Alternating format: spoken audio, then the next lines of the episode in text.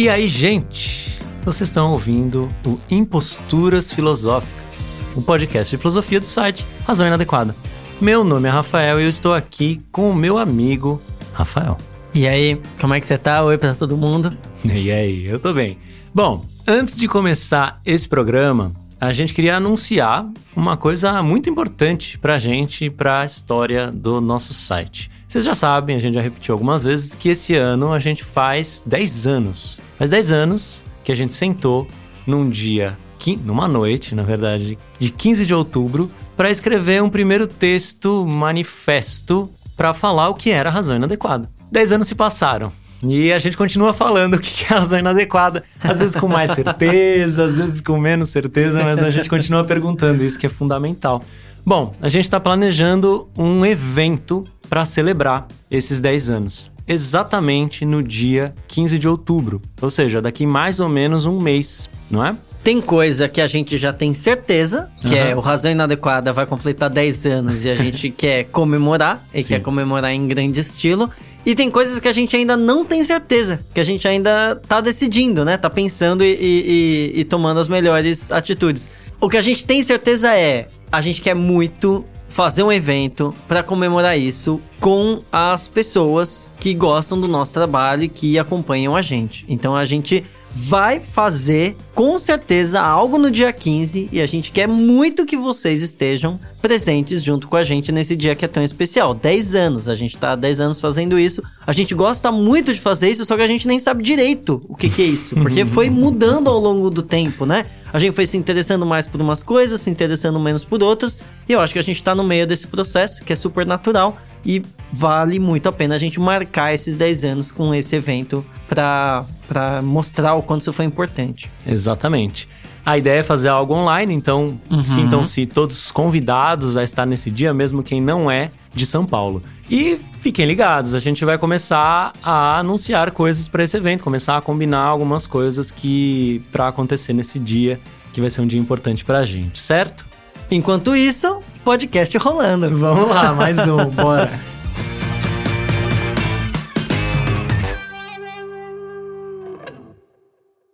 Trecho do livro Astrofísica para Apressados, de Neil deGrasse Tyson.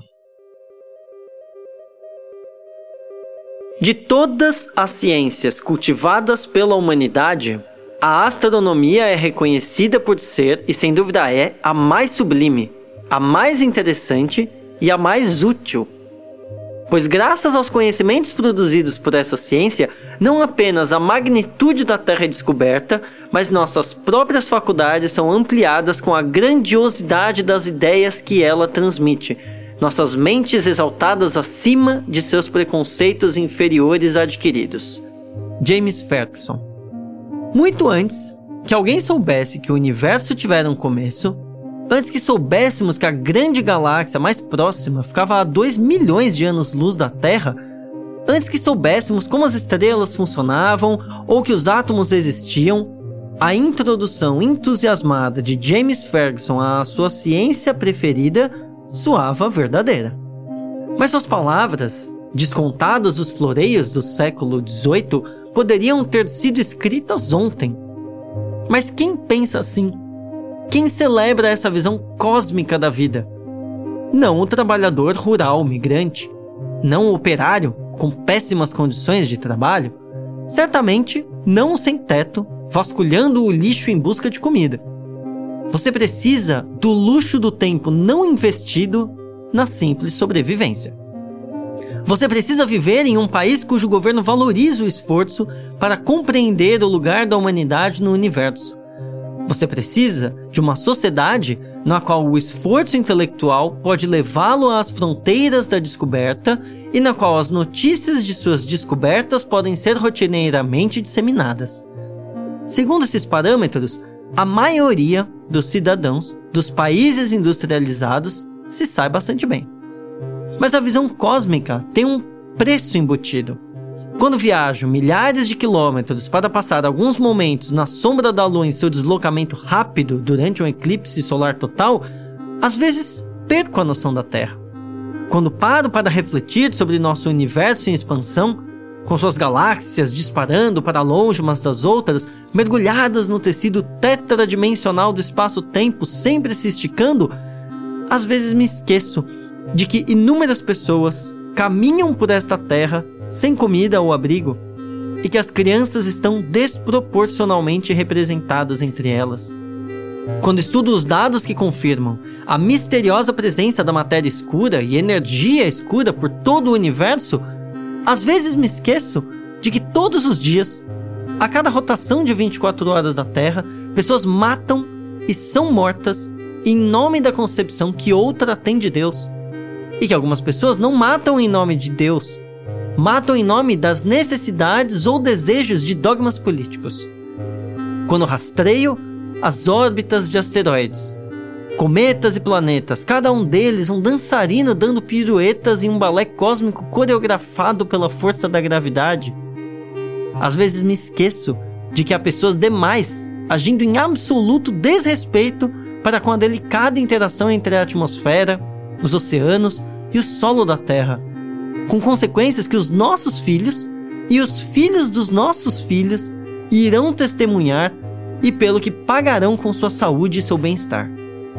E às vezes me esqueço de que as pessoas poderosas raramente fazem tudo o que podem para ajudar aquelas que não têm como ajudar a si próprias. Eventualmente me esqueço dessas coisas, porque por maior que o mundo seja, em nosso coração, em nossa mente, em nossos enormes mapas digitais, o universo é ainda maior. Uma ideia deprimente para alguns, mas para mim, uma ideia libertadora. Pense em um adulto que cuida dos traumas de uma criança. Leite derramado, um brinquedo quebrado, um joelho ralado. Como adultos, nós sabemos que crianças não têm noção do que é um verdadeiro problema. Porque a inexperiência, em grande medida, limita sua perspectiva infantil. As crianças ainda não sabem que o mundo não gira ao redor delas.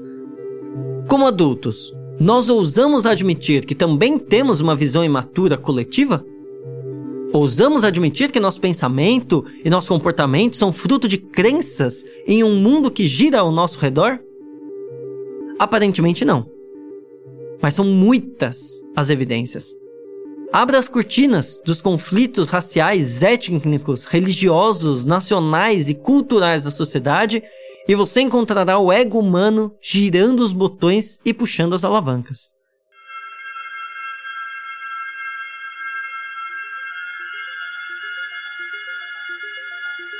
Agora, imagine um mundo em que todos, especialmente as pessoas com poder e influência, têm uma visão ampliada do nosso lugar do cosmos.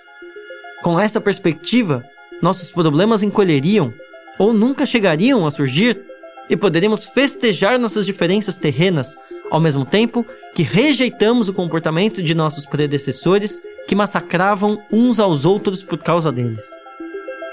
Repetidamente, ao longo dos séculos, descobertas cósmicas rebaixaram a imagem que nós temos de nós mesmos. Um dia, supunha-se que a Terra era astronomicamente única, até os astrônomos aprenderem que a Terra é apenas outro planeta orbitando o Sol. Depois, supusemos que o Sol era o único, até aprendermos que as estrelas no céu noturno são elas mesmas sóis. Depois, supusemos que nossa galáxia, a Via Láctea era todo o universo conhecido, até ser estabelecido que as inúmeras coisas indistintas no céu são outras galáxias, salpicando a paisagem do nosso universo conhecido. Hoje é fácil supor que esse universo é tudo o que há. Mas novas teorias da cosmologia moderna, bem como a improbabilidade constantemente reafirmada de que algo seja único, exige que permaneçamos abertos ao último ataque à nossa alegação de singularidade, a possibilidade de multiversos. A perspectiva cósmica flui do conhecimento fundamental, porém diz respeito a mais do que aquilo sobre o que você sabe. É também sobre ter sabedoria e a visão de empregar esse conhecimento para avaliar o nosso lugar no universo. E os seus atributos são claros. A perspectiva cósmica vem das fronteiras da ciência. Mas isso não diz respeito apenas aos cientistas. Ela pertence a todos. A perspectiva cósmica gera humildade. A perspectiva cósmica é espiritual, até mesmo redentora, mas não é religiosa. A perspectiva cósmica permite que compreendamos, no mesmo pensamento, tanto o grande quanto o pequeno. A perspectiva cósmica abre nossa mente a ideias extraordinárias, mas não a deixa tão aberta a ponto de nosso cérebro cair, tornando-nos suscetíveis a acreditar em qualquer coisa que nos digam. A perspectiva cósmica abre nossos olhos para o universo, não como um berço benevolente concebido para gerar a vida, mas como um lugar frio, solitário e perigoso, nos obrigando a reavaliar o valor de todos os humanos um para os outros. A perspectiva cósmica mostra a Terra como algo minúsculo, mas um minúsculo precioso, e no momento, o único lar que nós temos. A perspectiva cósmica encontra beleza nas imagens de planetas, luas, estrelas e nebulosas, mas também celebra as leis da física que os moldam. A perspectiva cósmica nos deixa ver além de nossas circunstâncias, permitindo que transcendamos a busca primitiva por comida, abrigo e um parceiro. A perspectiva cósmica nos lembra que no espaço, onde não há ar, uma bandeira também não tremula o indício de que talvez agitar bandeiras e explorar o espaço não combinem.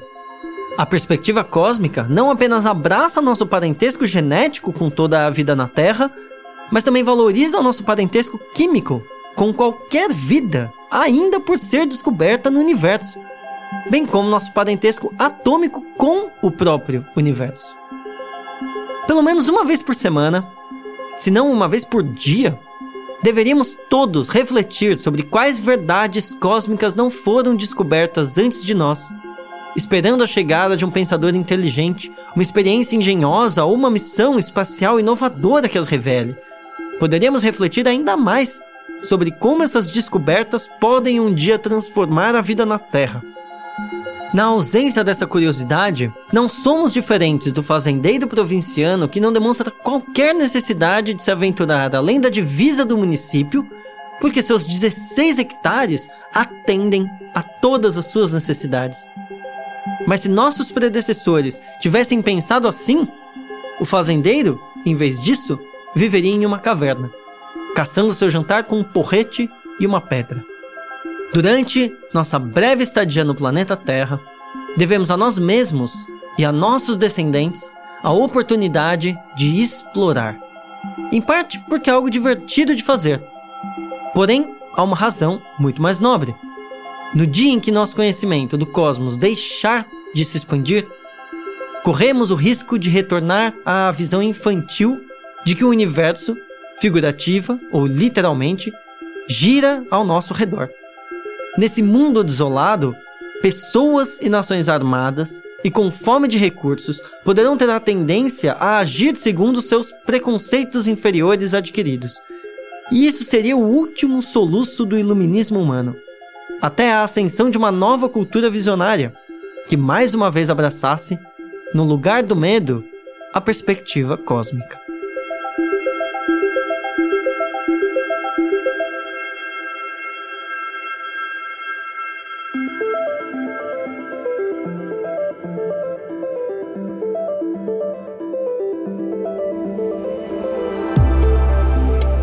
Muito bem.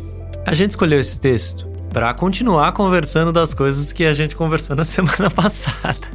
Tem podcast que começa antes do podcast, continua depois, né? E a gente fala, bom, vamos então continuar gravando isso, porque é isso, isso continua sendo pauta pra gente. É tipo, aperta aqui o parar de gravar, aí alguém fala alguma coisa, puta, você tinha que ter falado isso na isso hora acontece que... muito. então é mais ou menos isso. Tentar pensar, né? Se vocês lembram bem, na semana passada a gente estava é, a partir do epicurismo, né? Uma filosofia de dois mil anos atrás, pensando a ligação entre ética e física, uhum. né? Ou entre física e ética no, no, sem ordem por, por, de começo. Uh, e eu acho que a prova de que essa ligação é possível é que a gente pega um outro tipo de conhecimento de dois mil anos depois, que é a astrofísica, E a gente tá falando da mesma coisa. Perfeito. A gente tá na mesma página. Mesma página. Então, Dois mil anos depois. Eu acho que isso já é a prova a posteriori de que essa ligação é possível, né? É. Os finais de livro de divulgadores da ciência sempre me surpreende. Uhum. Porque eles passam o livro inteiro falando sobre outras coisas e quando chega no final, eles resolvem falar sobre ética, sobre essa perspectiva, sobre o quanto estudar a astrofísica é importante e marca. Uhum. E, e faz todo sentido, né? Você passa um livro inteiro falando sobre o ciclo de vida das estrelas e a descoberta dos átomos, sei lá. Mas quando chega no fim do livro, qual é a, não tem uma conclusão, digamos assim, porque todas essas pesquisas ainda estão acontecendo, elas continuam. O cara ia encerrar o livro falando, ah, e amanhã vai ter um experimento. Não, né? O cara não vai fazer isso. Então tem essa reflexão final, e essa reflexão eu acho ela muito tocante, muito marcante. Essa, em específico, nem é a melhor de todas. Espero que a gente grave outros podcasts, Uhum. porque tem outras melhores ainda. Mas essa já tá no, no, no cerne do que eu tô querendo dizer, que é depois de falar sobre astrofísica para apressados, o Neil deGrasse faz uma reflexão final de, tá, mas por que, que eu tô falando disso? O que, que é essa perspectiva cósmica? Por que, que vale a pena eu falar isso? Por que, que vale a pena você ler sobre isso? É, a gente termina, então passa o livro inteiro falando de coisas bem técnicas, geralmente. Esse é um livro, inclusive, de resumo, né? Atual, assim. Você que não, teve, não tem muito tempo para acompanhar as pesquisas mais recentes de astrofísica, leia esse livro e a gente vai te dar um, Curtinho, né? 150, pá Exato. 150 páginas. um compêndio, saiu pela editora Planeta, né? Ah, né? A gente vai te dar aqui um resuminho do que tá rolando para você se atualizar, né? Então você passa lá 10 capítulos é, sabendo de quarks e matéria escura e, sei lá, luas de Júpiter. É isso Né? mesmo. Você passa esse tempo aí, né? né? Em capítulos, passando por cada um dos temas. Chega no final, ué, não tem mais o que falar. Ou você termina o livro e falou, valeu, gente, foi um, foi um prazer aqui responder isso. Ou, e aí eu, eu acho que a solução mais bonita é essa, é se perguntar, mas, mas afinal de contas, o que, que é isso? E aí eu fico pensando na- nas ciências gerais, assim, né? Eu acho que e aqui a gente tá defendendo essa tese. Não tem como separar as duas coisas. É. Não tem como separar a ciência de uma reflexão sobre esse. sobre essa pesquisa, sobre esse modo de investigação. Então, em linhas gerais, eu imagino que isso aconteça na química. Eu imagino que isso aconteça é, na biologia. Mas na astrofísica, isso tem um lugar diferente, né? Na astronomia, a gente tá lidando com tudo. A gente tá ali. Não, Com um o jeito universo, engraçado com o todo. de dizer. A gente tá lidando com o todo. A gente tá lidando com uma perspectiva, e aí eu acho que esse texto vai bem por esse lado, que é tão não humana, né? Tão no sentido de que é tão além daquilo que nós somos, É. que obriga a pensar esse esse dessa desse, desse jeito. Obriga a gente a, a dar um passo além. É, se a gente fosse voltar a Kant, a gente diria que a ciência ela respeita os limites da razão, né? A ciência é aquela que entende o passo que ela não pode dar. Eu não vou dar um passo especulativo que vai para além daquilo que eu posso provar. Só que chega na astrofísica e fica aquela coisa assim, nossa, mas por quê? Sabe? A gente já tá tão. E, o- e o exemplo que o Kant dá, quando ele fala de causa-prima, se eu não me engano, na, na crítica da razão pura, quando ele começa a perguntar a causa da causa da causa, ele começa a ir nesse sentido no sentido de um universo. No sentido de se perguntar qual foi a causa primeira, né? E eu acho que quando a gente tá falando de astronomia, astronomia a gente tá indo nesse sentido, assim. No final das contas, a gente tá muito perto de perguntas sobre como o que é tudo, o que é o ser, o que, que a vida faz, qual é o propósito das coisas. E aí a gente já tá misturando tudo, que é a, a parte boa da, da, da coisa. Eu acho que ele separa o texto em dois momentos. Que esse segundo momento é, é o que chega realmente nessa perspectiva cósmica. Mas o, o começo do texto eu acho que já tem uma, uma, uma coisa muito legal, que é quase um. É, a, a- gente tem usado esses termos a- aqui no podcast até, né? Um, um despertar e um estar dormindo Uhum. né? Um questionar e um ir com a multidão. Um sair da caverna e um tá preso na caverna. E aí ele, ele, ele traz, ah, de uma perspectiva, o Neil deGrasse ele não é muito, muito crítico e nem muito ligado a essas questões, é, o que pra mim é um, um grave problema, mas ele, ele traz essa reflexão de um jeito mais sutil que é, cara, tem gente que não pode pensar nisso. Eu entendo que tem gente que não pode pensar nisso. No, no, no ele, é o, ele é o apresentador do Cosmos, né? Uhum. Depois do, do, do Carl Sagan. E ele fala: quantas crianças geniais não nasceram em um país assolado pela fome e morreram?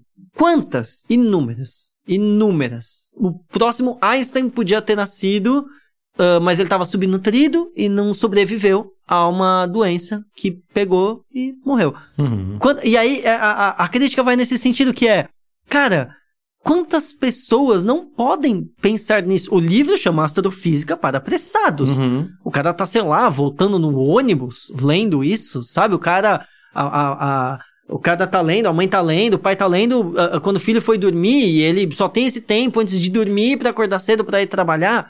Quantas pessoas não têm tempo de pensar nessas coisas? Então, esse, esse, esse, esse primeiro colocar isso já é um colocar do tipo, tá, eu sei que ninguém se alimenta olhando as estrelas. Eu sei que não é simples assim, né? Eu sei que isso tá em outro campo. Mas eu sei que isso é muito importante. Então é, é- é- tem alguma coisa que ele quer trazer do tipo, olha, eu não tô dizendo que não existe fome, eu não tô dizendo que todo mundo poderia ser um astrofísico. Existem questões sociais, políticas, humanitárias, use a palavra que você quiser usar, que impede pessoas de entenderem mais de astrofísica, etc. Mas ele, ele, ele, ele, ele tá tentando fazer esse puxar pra esse lugar do tipo, tá, mesmo que você esteja com pouco tempo, vem aqui e vê isso e vê se você gosta, sabe?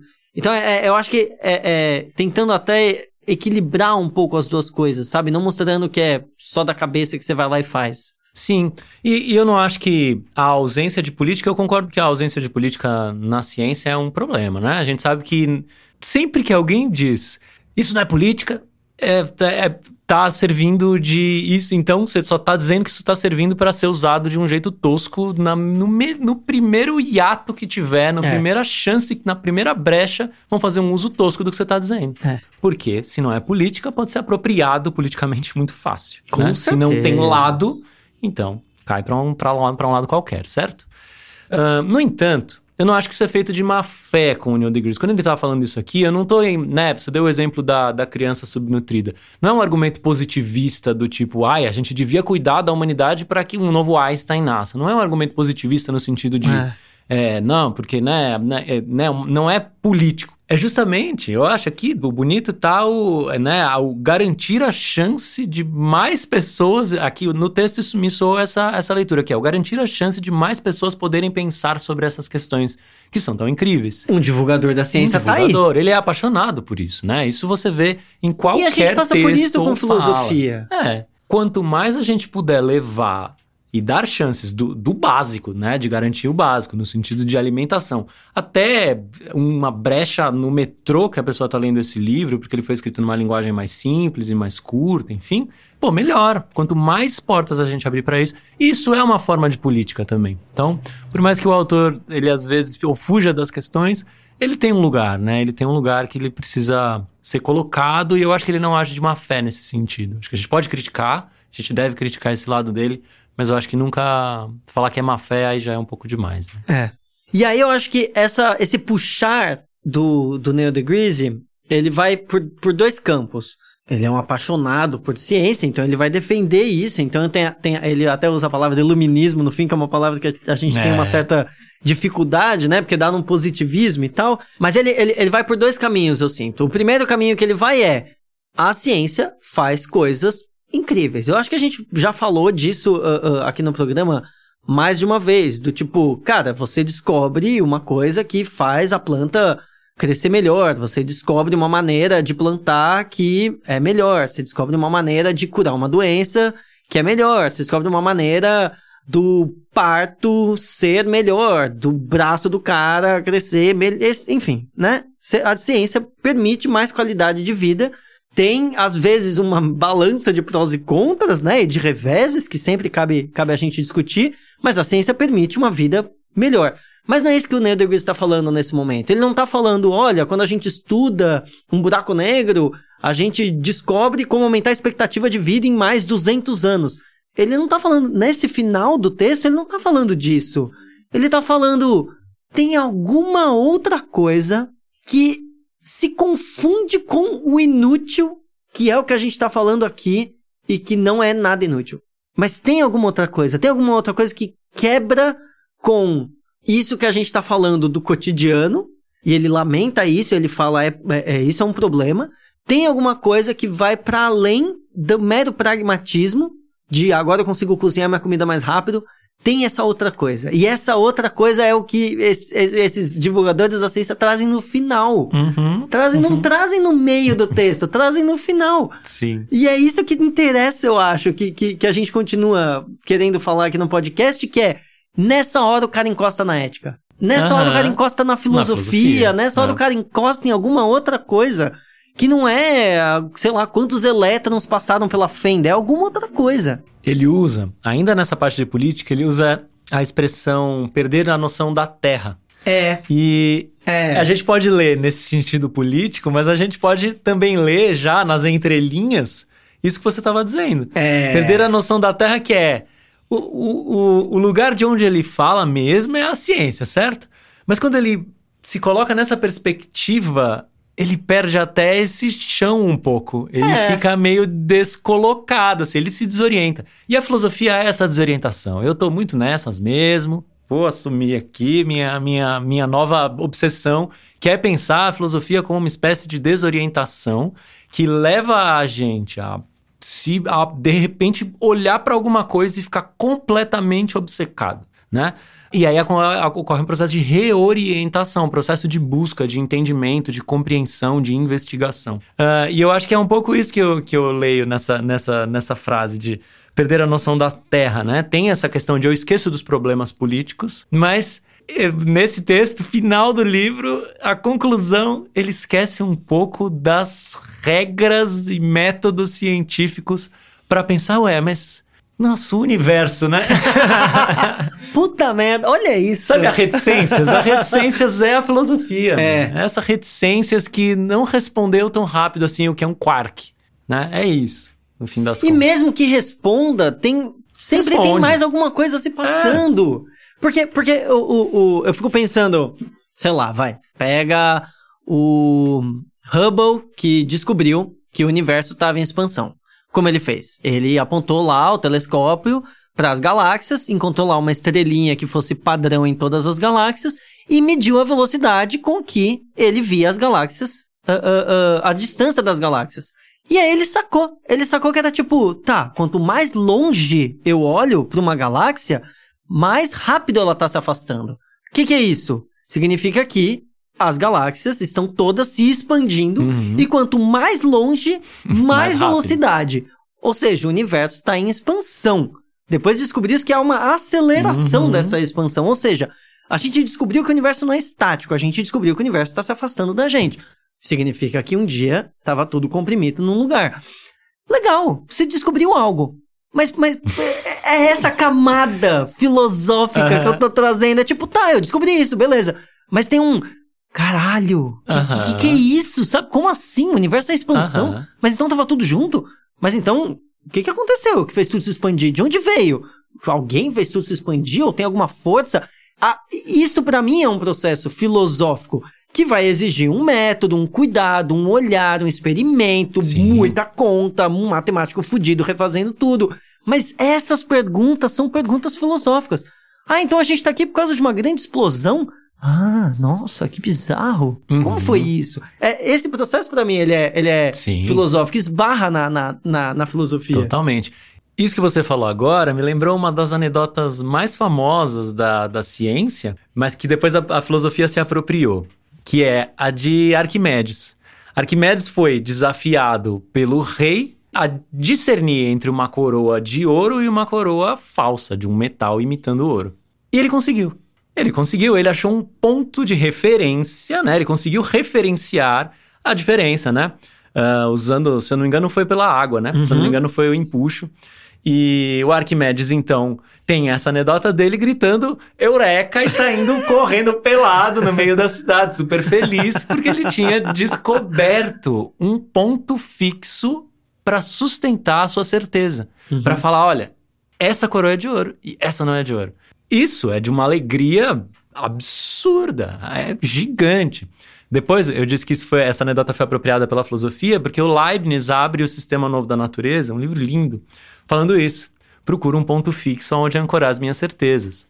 Uh, e é linda essa ideia. Essa ideia é filosófica, uh, né, no limite, assim. Quando se a gente fosse falar de Nietzsche, quando ele está falando do maior dos pesos, né? Ele está é, pensando na ética, né? O eterno retorno, como, né? Pensando justamente um ponto fixo sobre o qual valorar a sua vida, né? A partir do qual valorar a sua vida. Se a gente for pensar Platão e as ideias, o que é, é o justo, ele está pensando num ponto fixo como modelo para pensar a conduta na cidade. É. Porque Essa... a cidade estava uma zona, não está é diferente hoje. não está diferente.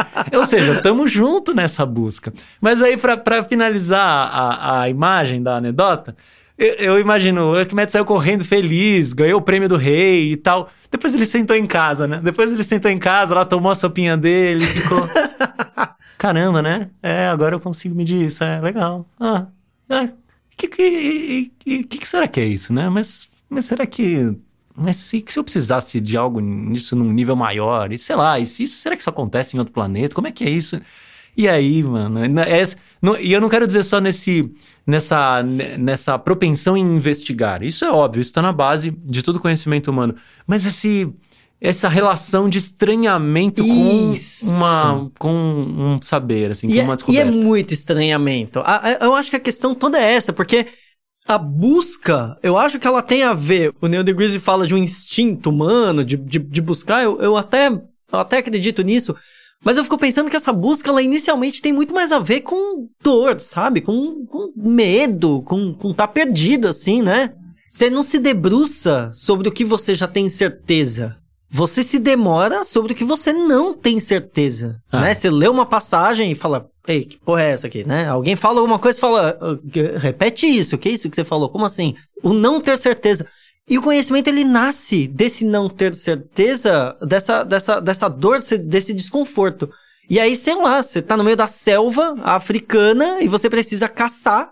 E você precisa saber quando vai voltar a manada que, que foi embora. Você precisa. Aí você fica olhando o céu, você fica olhando coisas na terra, é. passos, você fica olhando rastros, você fica olhando se tá esquentando ou esfriando, se aquela árvore ali floriu a gente está o tempo todo nessa, nessa dúvida de conhecer mais, né? Qual é a lança que vai matar melhor, a zebra? Qual é a fruta que você come uh, e não pode morrer e tem que né, jogar no fogo, cozir ela? O conhecimento nasce de algo muito sobrevivência, mas ele esbarra ao, ao, ao partir do momento em que você vai dando esses passos e conhecendo melhor, ele começa a esbarrar em alguma outra coisa. Uhum. Então, então, beleza. O rei fala: olha, eu tenho que descobrir se essa coroa aqui é de ouro legítimo ou não. Tá, eu descubro, tudo bem. Mas quando você descobre isso, você pensa, tá, mas o que, que é a matéria?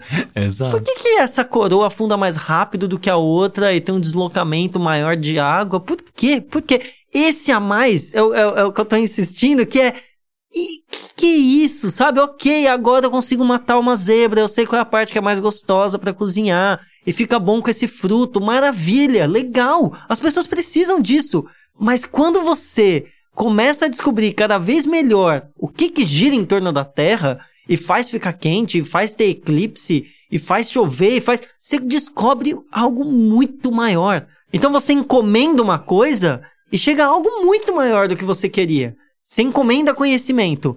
Chega uma angústia junto com mais conhecimento, junto com outras perguntas, junto Sim. com um mistério novo ali que você não imaginava. Isso para mim é muito louco. Uhum. Né? Essas, essas perguntas infindáveis, esse questionamento sem fim, essa, essa angústia que ao mesmo tempo é respondida, mas não é respondida. Exato, é. E a, a ciência tem muito isso, né? Uma pergunta vira duas. É. Uma pergunta. É uma maldição é. isso, né? Vira mesmo. Respondeu. que legal, agora legal. tem duas. E, e, é isso, né? Tipo aquele. É, o bichinho que é, tipo, você precisa eliminar um problema, aí você esmaga ele vira dois, você esmaga ele vira quatro. Aí você fala, meu Deus, mas isso eu vou parar então, porque é angustiante. O processo de, de conhecimento, ele é assim. E aqui cabe a gente pensar, é, ir pro, voltar para o texto e pensar uma coisa que eu, que eu acho que já está no que você disse, que, tá, que é muito bonita. Ele, ele, ele fala a constatação de um universo, universo, um todo, uma coisa imensa, ridiculamente maior do que qualquer coisa que a gente consiga imaginar, ela é uma ideia deprimente ou libertadora? É... Tem essa pergunta. E aqui, pronto, aqui ele tá na ética. Aqui, desculpa, amigo, mas você não tá mais fazendo. Tá, tá fazendo ciência, mas tá fazendo filosofia. Porque o que essa ideia faz com os nossos afetos? O que, que a gente sente quando a gente pensa no universo?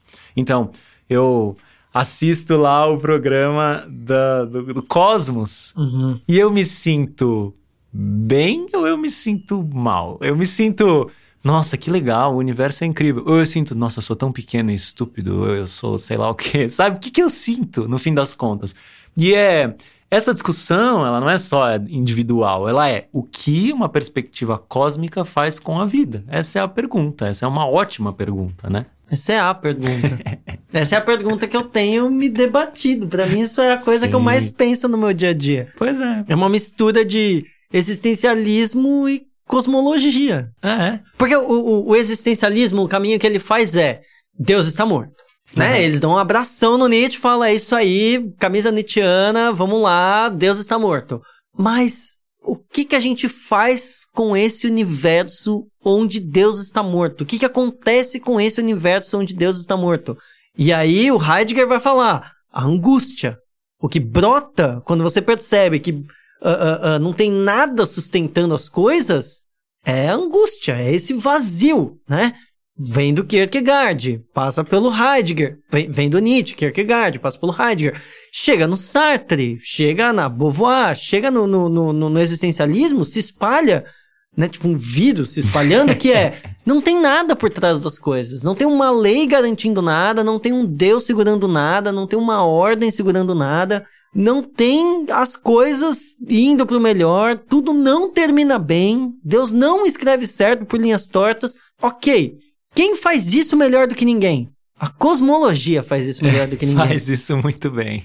A cosmologia faz isso muito bem. Ela Aham. vira e fala, ô Ptolomeu, mano, o Sol nem gira em torno da Terra, mano. Desculpa te dizer. Desculpa te dizer isso, mas eu fiz 200 medições aqui, ó, e não faz o menor sentido o que você tá dizendo. O Sol não gira em torno da Terra. E aí a gente se sente perdido. Perdido? Como assim? A gente não é especial? Não, não é especial. Ah, não, mas Não. a gente foi criado por Deus. Então, mano, ó, tem um cara aqui chamado Darwin, e ele tá falando umas paradas que é tipo, porra, meio que a gente veio de um ancestral comum do macaco, Desculpa mano. de Desculpa novo. aí.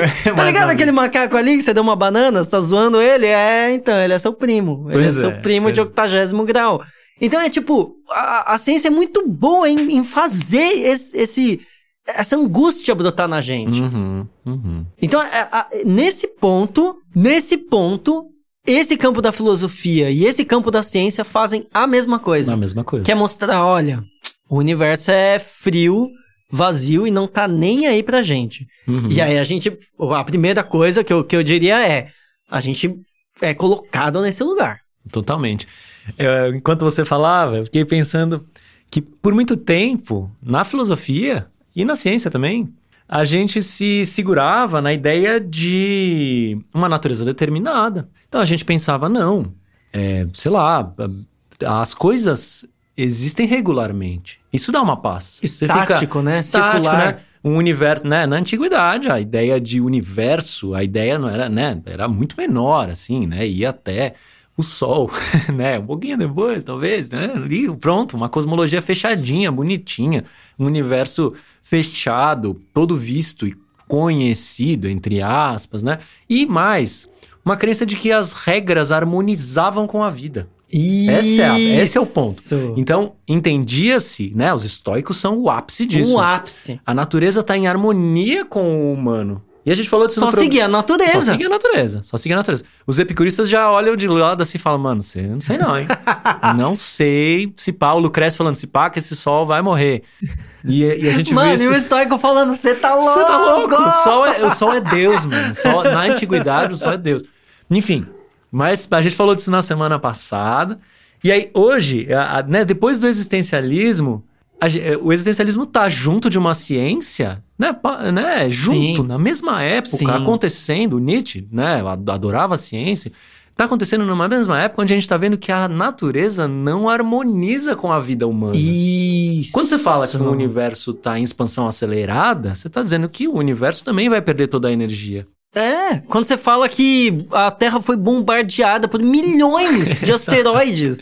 que já Cara, foram se isso é harmonia com a vida. Quatro extinções em massa, né? É. Cinco, acho. Enfim, já não lembro mais o número, mas. Então, não tem harmonia com a vida.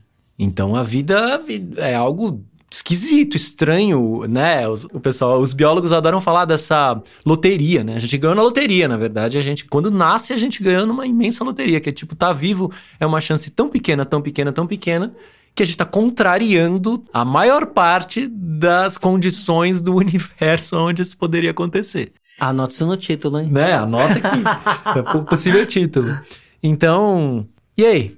E aí, qual- o que, que a gente sente a partir dessa mudança de paradigma, né? O que, que aconteceu? A gente já não tem mais esse- essa base, a gente já não se sente mais tão em casa É. como a gente se sentia antes, né?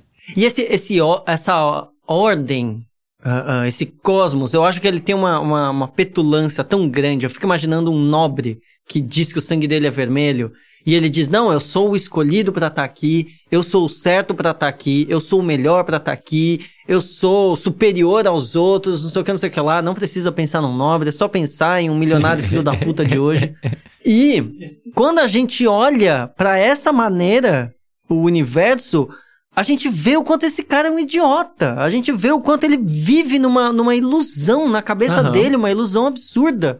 E o quanto ele se perde nesse mundo. Ele se acha grande porque esse mundo é pequeno.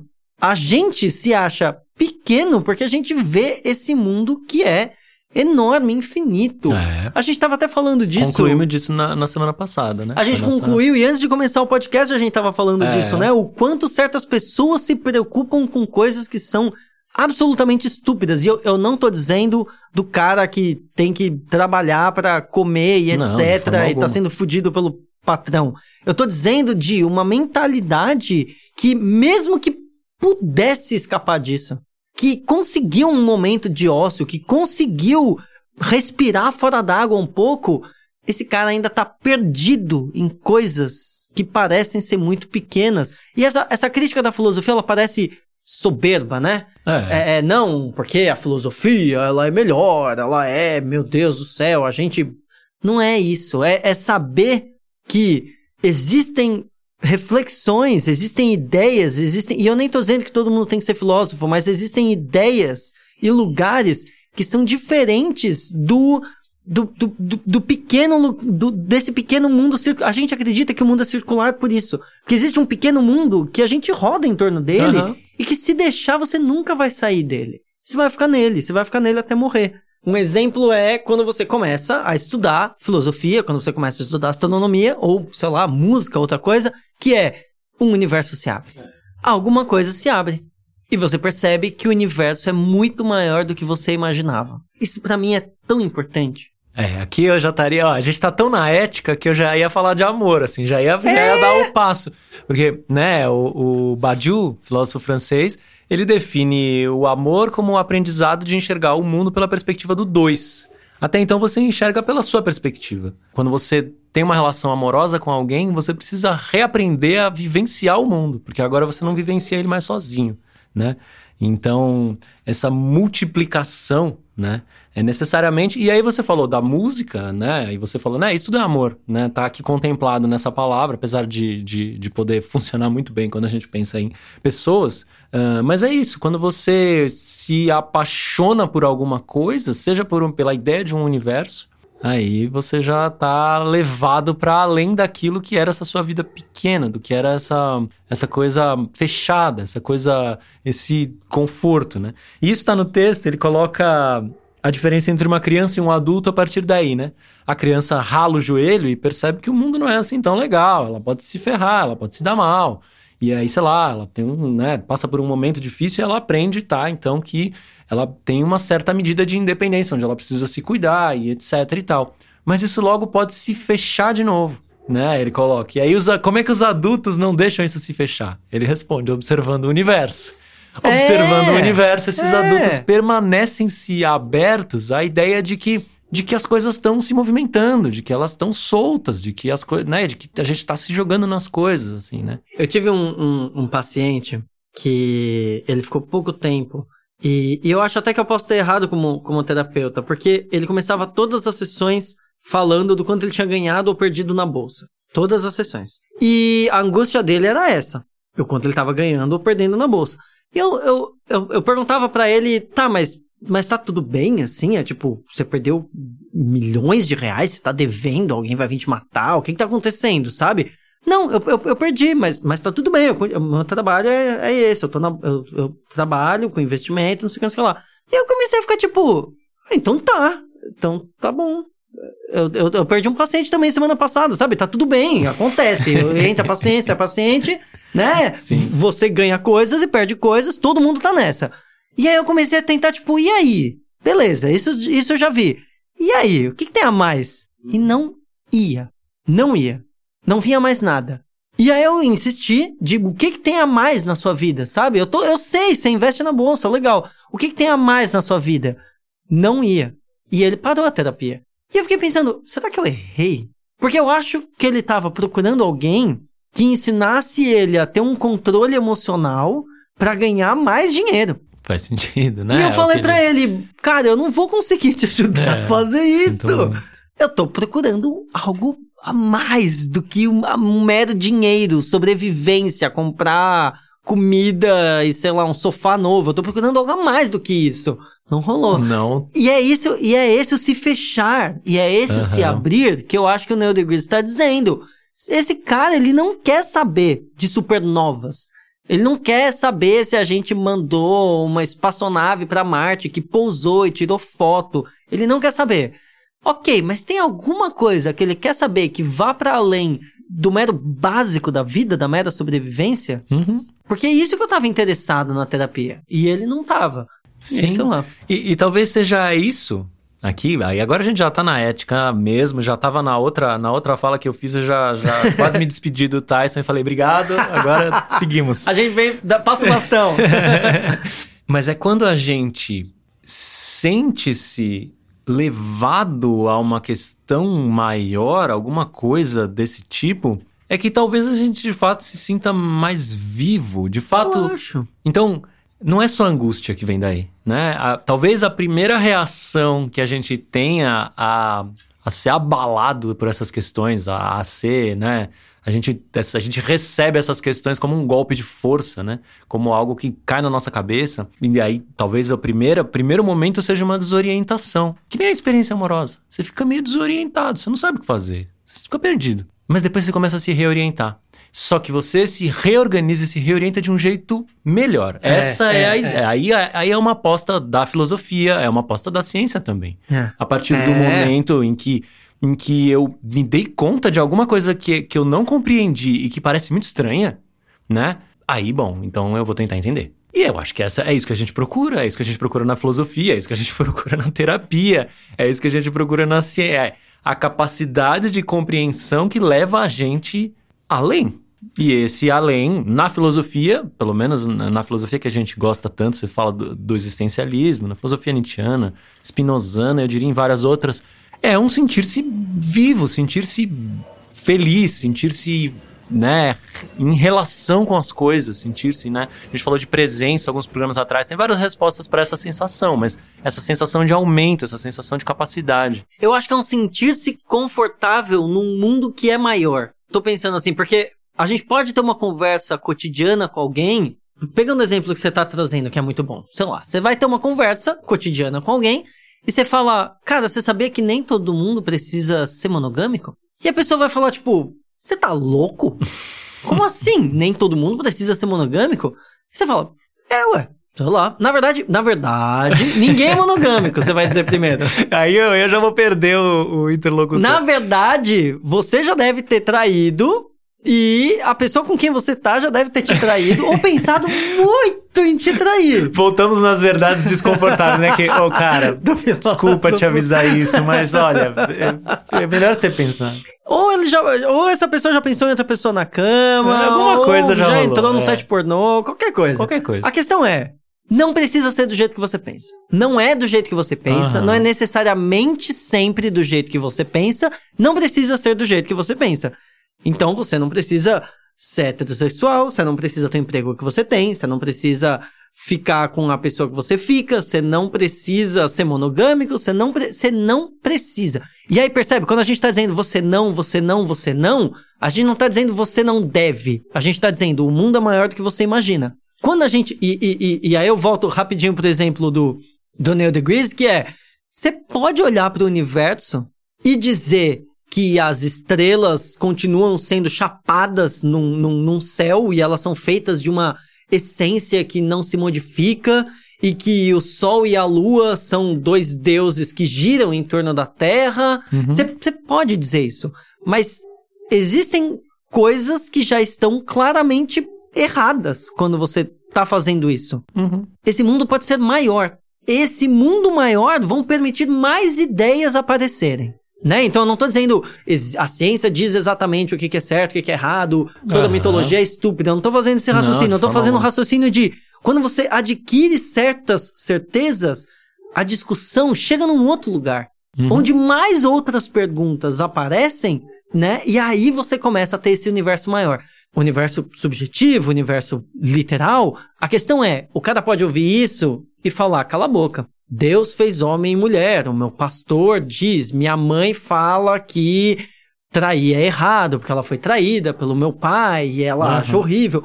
Você pode recuar e dizer, não, eu quero esse mundo aqui. É o mundo que eu consigo lidar. Eu vou fazer malabarismo só com três bolinhas, eu não consigo com mais do que isso. Ou você pode ver o que, que acontece com esse universo maior e falar, o quê? Malabarismo com motosserra? Tô dentro, bora, eu aceito, vamos tentar, vamos ver onde vai chegar.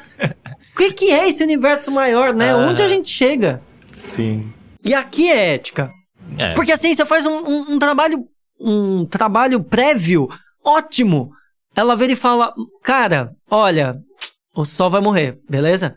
A lua não era sempre desse jeito, né? O, o teve um período da Terra em que os vulcões estavam estourando, em que teve uma era onde tudo estava congelado. A ciência só, só mostra que esse mundo é maior. A gente só, só tem que olhar para isso e pensar, porra, então o que, que eu quero fazer? Para onde eu vou? O que, que é importante? Percebe? Ela, ela, ela abre isso. Com certeza. E, e nesse paralelo, talvez o que é a perspectiva cósmica para os astrônomos e que leva eles à ética talvez seja a perspectiva da morte para os existencialistas, né? Porra, Aí sim. tá um paralelo que acho que nem cabe nesse programa, eu só trouxe porque não tem como. Porque é tipo, aquela certeza, né? A certeza de um astrônomo do quão insignificante é a vida humana em relação ao universo é proporcional à certeza de um existencialista com relação à morte. O quão certa é a morte e a quão improvável é a vida. Então, né, existe, existe algo que, que nasce daí que nasce daí, que é uma espécie de atenção, assim, uma, né, tô chamando de reorientação, é, uma, é um, um, uma, um segundo olhar, uma, uma coisa que, que precisa se perguntar, que precisa, que não vai mais parar nessas respostas primeiras, né? O Camus diria que isso é a nostalgia, né? Ele chama de nostalgia, o conceito é. que ele cria para muito parecido com o kantiano, né? De que a sede por, por né? A sede por uma unidade. E a gente tem muito isso. A gente tem muito, né? Até o, o, mais ou menos o conforto do útero, diria o Freud, é, né? Essa, eu iria por aí. Essa unidade, esse conforto que, né, perfeito. O Camus chama de nostalgia, o Kant vai falar que é uma tendência da razão e tudo, é. de, né, de, de, desse conforto da resposta, esse conforto da unidade. Mas, cara, não tem isso. Não, não tem, tem, isso. A gente, a gente precisa disso. E em certos momentos a gente se segura em coisas assim, né? E às vezes tá tudo bem também, né? Mas não tem. Não tem. não tem. Tem, mas é frágil, é muito mais é frágil, frágil, do que a gente imagina, é, né? É. é quando, quando você fala desse retorno, eu imagino esse retorno para casa dos pais, né? Eu, quando eu saí de casa, eu tinha muito essa fantasia de não, eu posso voltar para casa se tudo der errado. Mas não, não pode. É tipo, mesmo que você retorne, esse retorno no sentido maior, ele não existe. Você já saiu do útero, você já saiu de casa, você já saiu de um monte de coisa. Não tem esse retorno, né? Os nossos pais estão envelhecendo, sabe? Uhum. Então é tipo, não esse retorno ele existe, mas até esse retorno é frágil. E aí, e, e aí que eu acho que chega numa questão completamente ética, que é, uma, que, é uma, que é uma mudança de postura. Porque. Isso. E, aliás, eu ia até citar o, o, o visão do alto dos é, estoicos. Eu ia encerrar com isso. Você vai você ia encerrar com eu isso? Estou, eu ia puxar a conclusão aqui Caramba, já. A gente tá no mesmo pensamento. Falando disso. Vai, vamos lá. É, é porque o, o, os estoicos, eles têm essa visão do alto como algo desse cosmos ordenado e, e, e, e é algo de uma. que justifica uh, as coisas como elas são. Né? A visão do alto dos estoicos é dizer: olha, tudo tem o seu lugar, as coisas precisam estar no seu lugar para o bom andamento do mundo, e é um, um, um impressionar-se com esse, com esse, com essa pecinha que você é dentro do mundo todo. O, o mundo foi feito, a física sustenta uma ética estoica que é essa humanidade precisa continuar esse trabalho de continuar existindo e se fazendo e né, buscando esse, essa concretização da razão no, no, no, mundo. Não é hegeliano, mas já, já, já tem, tem. notas de hegelianismo. E, um e... retrogosto de dialética histórica. Poder, se fosse um nome, esse seria o nome do programa se fosse um programa sobre estoicismo e hegelianismo. E, e, e tem a sua beleza, tem a sua beleza, mas é de uma.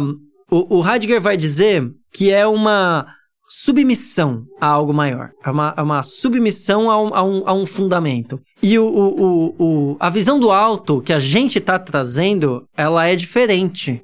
Porque ela não é acolhedora. Ela é. é assustadora. Então a gente não. Quando a gente olha do alto, a gente não pensa, ah, que bonito, faz todo sentido, vambora. A gente diz, caralho, então quer dizer que esse cometa passou a só 5 milhões de quilômetros da Terra? Mano, um pequeno desvio, tava tudo destruído. Uhum. Ah, então tá. Então agora eu tô entendendo melhor onde a gente tá. Esse mundo é frágil. Eu acho que eu falei isso no, no, no, no fim do, do, do, podcast passado, por, porque, porque eu acho que a, a, a, até o momento a ligação que chega para mim vem nesse sentido. Não é uma ligação de Deus virou e falou, você é o imperador. É, Deus não existe. Então a gente tem que se cuidar. Uhum. E, é, até o momento, essa é a ligação mais forte que eu encontro. Então, essa visão do alto, ela quebra tudo, na verdade. Ela fala: o quê? O dinheiro pode parar de valer, a bolsa pode quebrar, o cara pode dar um golpe, alguém pode me dar um tiro do nada, eu posso chegar em casa e um caminhão parou e levou todos os, os meus móveis. Então eu tenho que me cuidar. Uhum. Então a gente tem que cuidar disso. E essa, essa postura. A, e, e, e, até meio paradoxal, né? Que é uma postura ativa. Quanto mais a ciência, quanto mais essa visão cósmica diz que nós somos merda nenhuma, mais ela exige uma atitude nossa, mais ela exige uma responsabilidade, um olhar, um cuidado. Uhum. Eu, até o momento eu tenho pensado essa, esse por esse caminho. É. Uhum, faz muito sentido. A, a, visão do alto é um exercício. É, tem, tem dois exercícios, eu acho, na filosofia antiga que são semelhantes, que tem essa ideia de visão. Um é o colocar-se sobre a visão de alguém que você admira.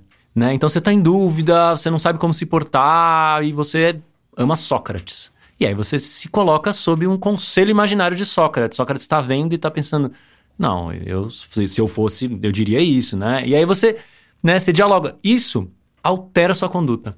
Esse era um exercício. Isso está em Epicuro, está em Sêneca, isso está em algumas filosofias antigas, né? É. Como o exercício de colocar-se imaginariamente sob tutela de alguém que você admira, né? É. Porque você quer, né? Sei lá, sua mãe, às vezes você admira, né? Você coloca-se sobre alguém que vai te tutelar porque você confia nessa pessoa e você imaginariamente consegue alterar a sua conduta através de um exercício.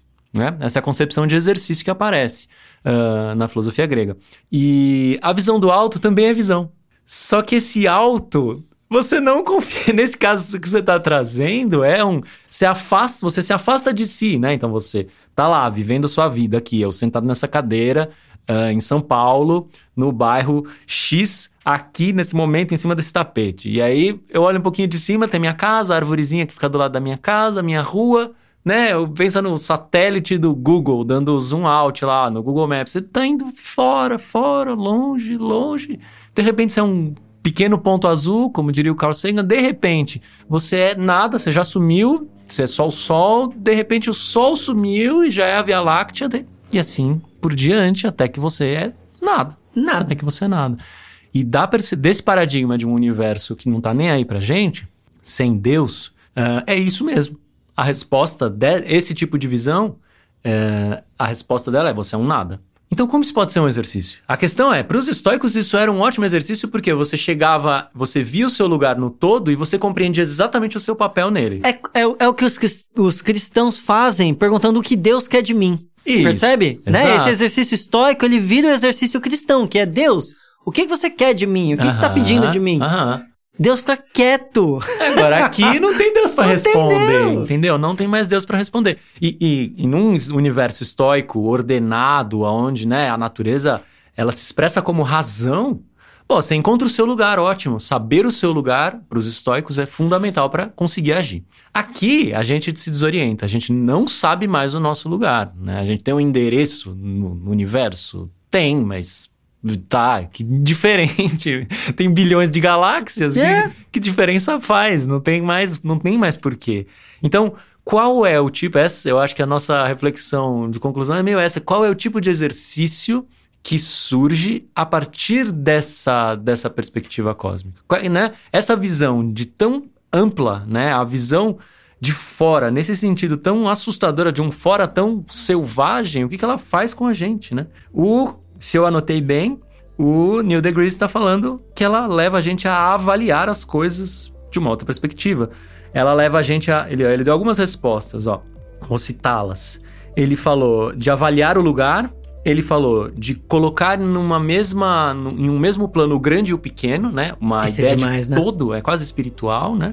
Ele falou de um parentesco, tanto na vida animal quanto na, com o universo, um parente, né? Os, né a, a, velha história, o velho clichê de que nós somos feitos de estrelas, é uma grande verdade, apesar de clichê, né? A matéria é a mesma. E ele coloca, por fim, aí aquilo que a gente estava falando agora há pouco, que é esse espanto de querer saber mais. Esse, é. esse, esse, mara, esse maravilhamento que é o não saber. É. Né? Se, a gente, se a gente suporta essa angústia, se a gente suporta esse exercício, a gente se dá conta de que é bom estar exatamente. Aí a gente vai voltando, né? E aí a gente faz o percurso de volta. Uhum. Esse percurso de ir voltando aquilo que nós somos e falando, caralho, tem tanta coisa. Eu não sou mais só isso. Eu sou muito mais do que isso, em alguma medida. É. Né? E aí, é isso que ele tá colocando no final do texto. Quando ele fala que o dia que a gente souber tudo, fudeu. A humanidade vai, sei lá, causar uma grande guerra e ferrou tudo. Porque ele tá falando que isso seria voltar aos interesses mais pequenos.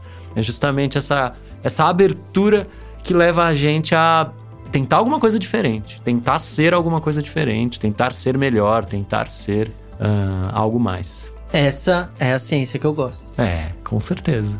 Não, aqui a gente não tem dúvida. Ficamos por aqui? Maravilha, ficamos por aqui. Valeu, gente. Boa semana. Até a próxima.